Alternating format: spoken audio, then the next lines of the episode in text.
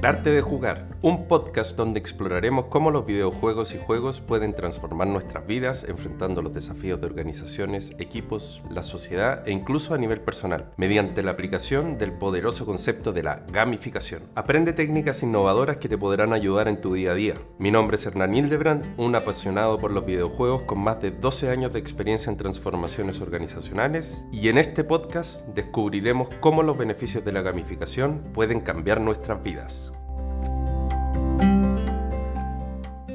Hola a todos y bienvenidos a otro episodio de El arte de jugar.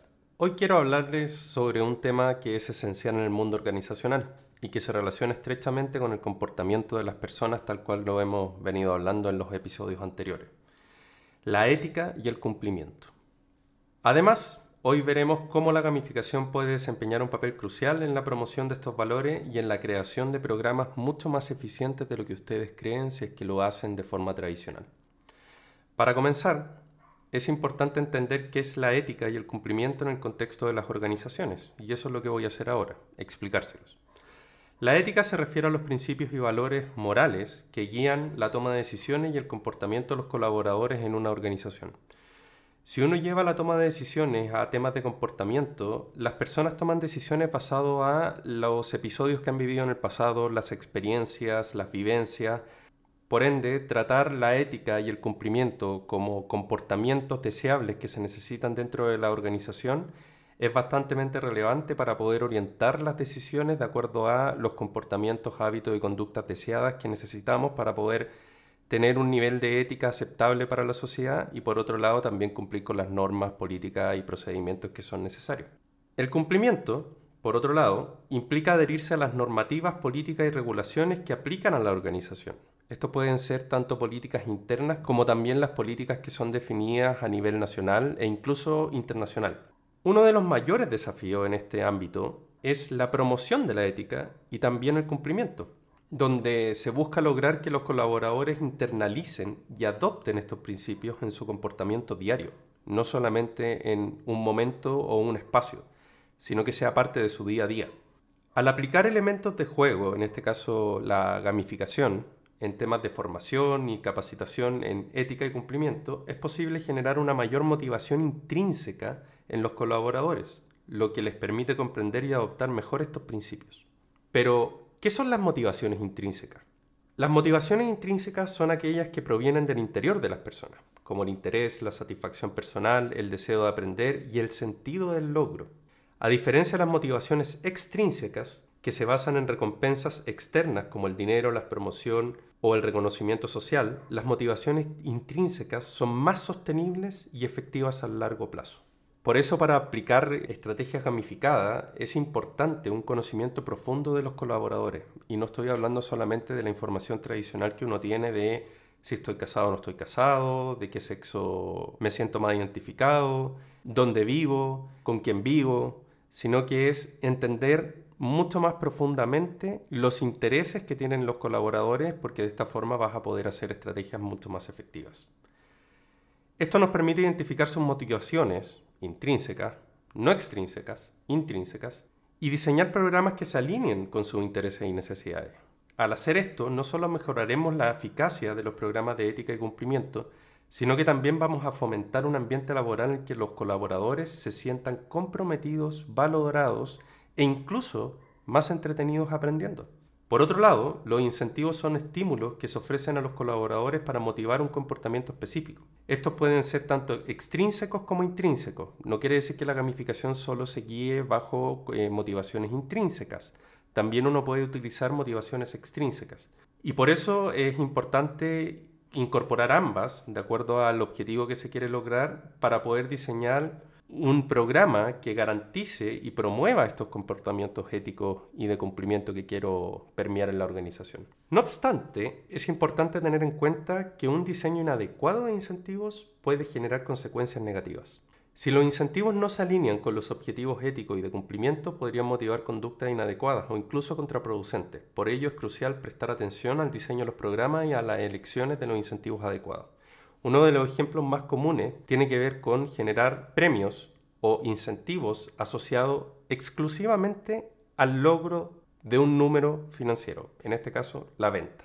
Si yo lo hago sin considerar los efectos negativos que podría generar, lo que estoy haciendo es incentivar a las personas a lograr ciertas metas que podría hacer que algunos lo hagan cueste lo que cueste.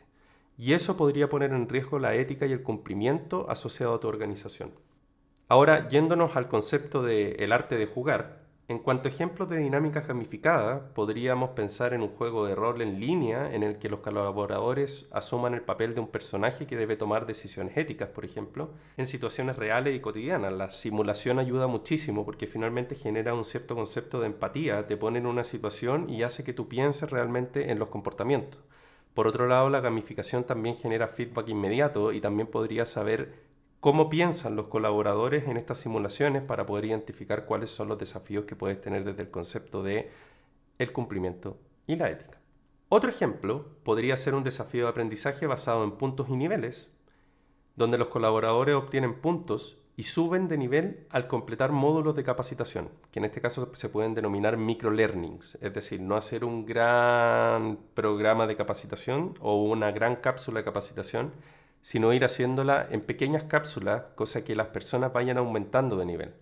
Y por otro lado, si tienen puntos, también generar este sentido de competencia sana, donde uno puede hacer estas llamadas como leaderboards, donde uno prácticamente puede ver las personas que están acumulando más puntaje y eso genera dentro de las personas un sentido de logro, pero también un sentido de competencia para poder alcanzar la mayor cantidad de puntaje y poder ser competitivo en este caso con un objetivo positivo para la organización.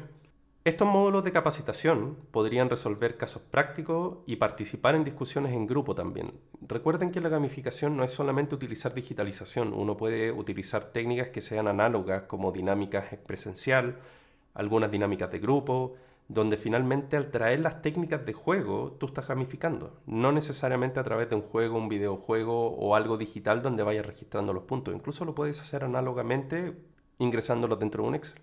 Este enfoque fomenta la competencia amistosa y al mismo tiempo promueve la colaboración y el aprendizaje colectivo. Es decir, además de poder enfocarte en la ética y el cumplimiento, estás promoviendo ciertos comportamientos que te aseguro que están asociados a su cultura organizacional. Un tercer ejemplo podría ser una plataforma de reconocimiento social, en lo que los colaboradores pueden otorgarse entre sí insignias o kudos, entre comillas, por demostrar comportamientos éticos y de cumplimiento en el trabajo, es decir, reforzar aquellos comportamientos positivos que están generando para que el resto también pueda adquirirlos y adoptarlos. Esta dinámica gamificada fomenta la cultura de reconocimiento y refuerza la importancia de la ética y el cumplimiento en la organización. En resumen, la ética y el comportamiento en las organizaciones son fundamentales para garantizar un ambiente laboral sano y sostenible. Y la gamificación puede ser una herramienta para promover estos valores. Al entender las motivaciones intrínsecas de las personas, es decir, al conocerlas realmente desde el punto de vista de sus necesidades e intereses, y diseñar programas y dinámicas gamificadas que se alineen con sus necesidades, podemos crear un entorno en el que la ética y el cumplimiento sean parte integral de la cultura organizacional y no que sea un programa completamente aislado. Además, es crucial prestar atención al diseño de los incentivos y garantizar que estos fomenten comportamientos adecuados y éticos Tal cual como les comentaba antes, el generar incentivos podría generarse lo que se denominan incentivos perversos. Con un enfoque gamificado y centrado en las personas podemos mejorar la eficacia en este tipo de programas. Y al mismo tiempo crear un ambiente laboral más comprometido y satisfactorio para todos los colaboradores y por otro lado mucho más entretenido. Espero que este episodio les haya resultado interesante y útil. No olviden que la gamificación puede ser un aliado bastante valioso en la promoción de programas donde necesiten permear los comportamientos y hábitos que se necesitan para poder lograr los objetivos organizacionales, que en este caso es la ética y el cumplimiento. Gracias por escuchar este episodio y si les gustó, compártanlo a sus contactos, pónganle me gusta y sigamos compartiendo conocimientos. Si tienen sugerencias de temáticas, si tienen sugerencias de ideas o tienen dudas en cómo abordar algún desafío en su organización, no duden en escribirme a hernan.ajun.com que es hernan.hahuun.com y feliz estoy de poder responderle sus dudas e incluso generar algún otro nuevo episodio de acuerdo a sus intereses en particular y sus desafíos organizacionales e incluso sociales. Que tengan un excelente día. Hasta el próximo episodio.